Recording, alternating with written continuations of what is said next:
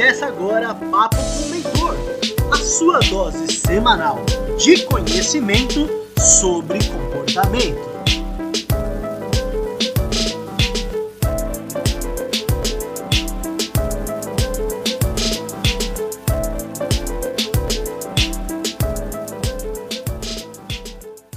Fala pessoal, João Neto, mentor de posicionamento profissional falando.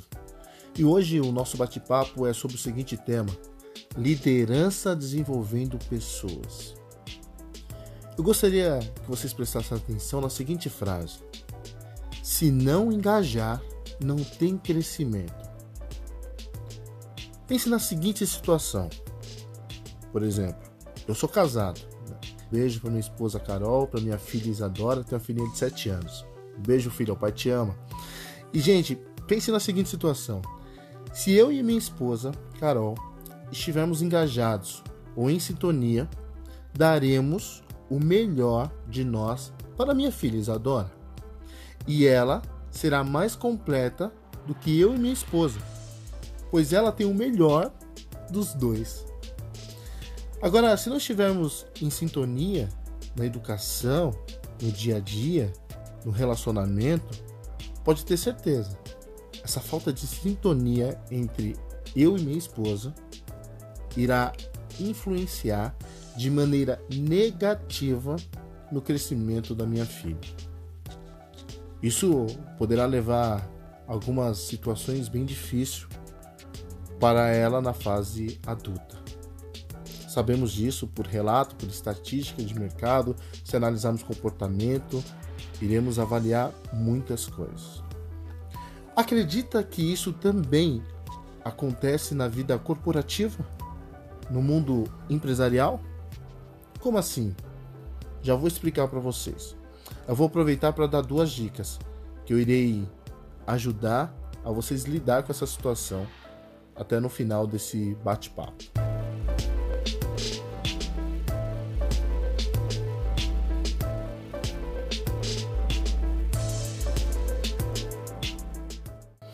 A empresa ela tem objetivo que irá levá-la ao crescimento. Mas, para isso, ela precisa de pessoas fazendo o quê? Executando tarefas, tendo postura, tendo visão, sendo proativas, sendo criativas e assim por diante, sendo críticas, analisando qualidade e tudo mais. Isso tudo irá ajudar a empresa a traçar o seu objetivo a pegar uma possibilidade e transformar ela em realidade.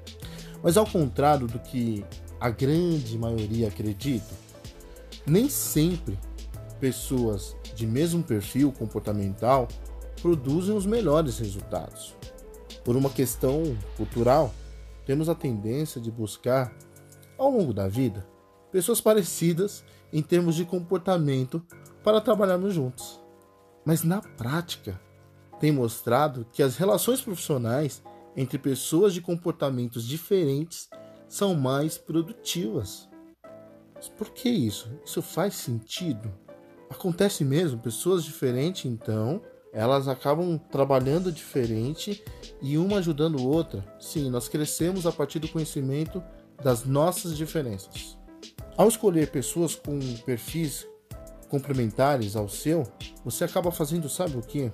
Usando, aprendendo com o talento da outra pessoa. Porque todo ser humano é influenciável, nós somos influenciáveis no, tanto para coisas ruins como para as coisas boas.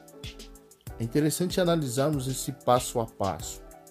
Então, para ter esse sucesso, a equipe ela precisa estar tá sendo bem liderada, porque a equipe ali, cada pessoa, cada um para ter resultado serão diferentes.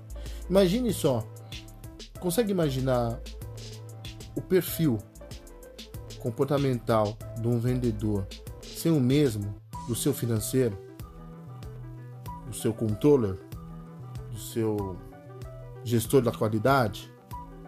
Se você parar para analisar, cada departamento desse na empresa, cada situações dessas, cada, cada pessoa nesse perfil teria que ter perfil diferente. Não é verdade? Não faria sentido. Teríamos uma dificuldade se todo mundo tivesse o mesmo perfil, o mesmo tipo de comportamento. Então, é nesse exato momento que entra o RH. O RH ele tem a responsabilidade de encaixar talentos no cargos e departamentos, pessoas que farão parte dessa história. Mas olha que interessante. Só a visão do RH não é o suficiente. Também precisa da visão dos gerentes, do líder, dos encarregados, para fornecer ao RH detalhes da vaga que só quem está no dia a dia pode enxergar. Tem detalhes da vaga que quem está no dia a dia vai entender. É diferente. Então essa conversa entre o RH e os gerentes, os líderes encarregados, tem que estar sincronizado para a empresa chegar no resultado que precisa. Porque vão estar lidando com pessoas totalmente diferentes. Por isso que você, como gerente, como líder, também tem que analisar o desempenho da sua equipe. Tem que capacitar a sua equipe. E capacitar a sua equipe não é analisar se ela é igual a você, analisar que perfil que ela tem e onde pode ser encaixado. Que é exatamente isso que o RH faz. E por sinal, o RH tem crescido muito no mercado de trabalho. Nesse momento de pandemia, eu participo de, de diversos fóruns, também em congressos de RH e vejo como que tá potente. Os profissionais de RH estão potentes demais. Eles estão fazendo um trabalho assim bonitos.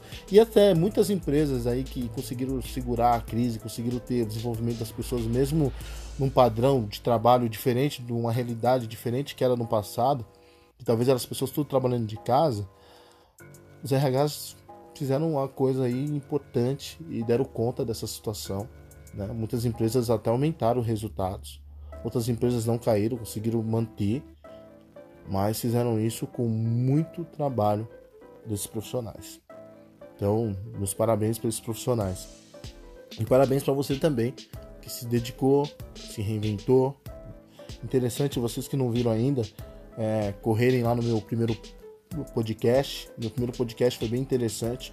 Eu falei sobre os quatro principais perfis comportamentais. Muito legal, muito legal. Né? Então é interessante ver esses pontos, conhecer, se identificar em qual você se encaixa.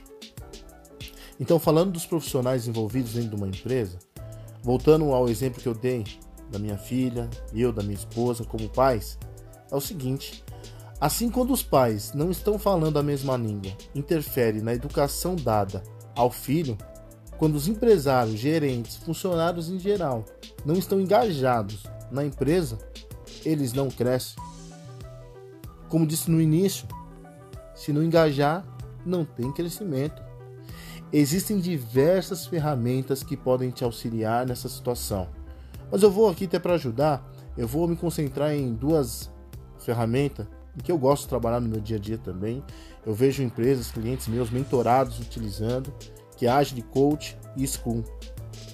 Falando um pouquinho do Agile Coach, né, esse trabalho ele desenvolve o potencial do seu profissional, né, individual, analisa muitos pontos dele, mas é individual dentro do corporativo, né, como ele reage a algumas situações dentro da empresa, dentro da função concedida a ele.